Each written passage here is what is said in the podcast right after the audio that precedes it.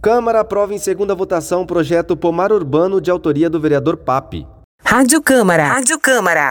O projeto é destinado ao plantio ou reposição de árvores de espécies frutíferas em áreas públicas da capital. A proposta dá preferência a parques urbanos, áreas livres e ociosas de escolas da rede municipal, praças e demais áreas verdes da cidade. Agora aprovado o projeto de pomar urbano, que tem como finalidade resgatar o convívio da sociedade campograndense com o meio ambiente e, de novo, né, trazer o privilégio de você poder desfrutar de um fruto retirado direto do pé da árvore. Isso a gente entende que é positivo para a sociedade campograndense, bem como você cuidar melhor dos canteiros é, das avenidas, da cidade, é, principalmente nos bairros afastados. Kelson Carvalho, direto da Câmara Municipal de Campo Grande.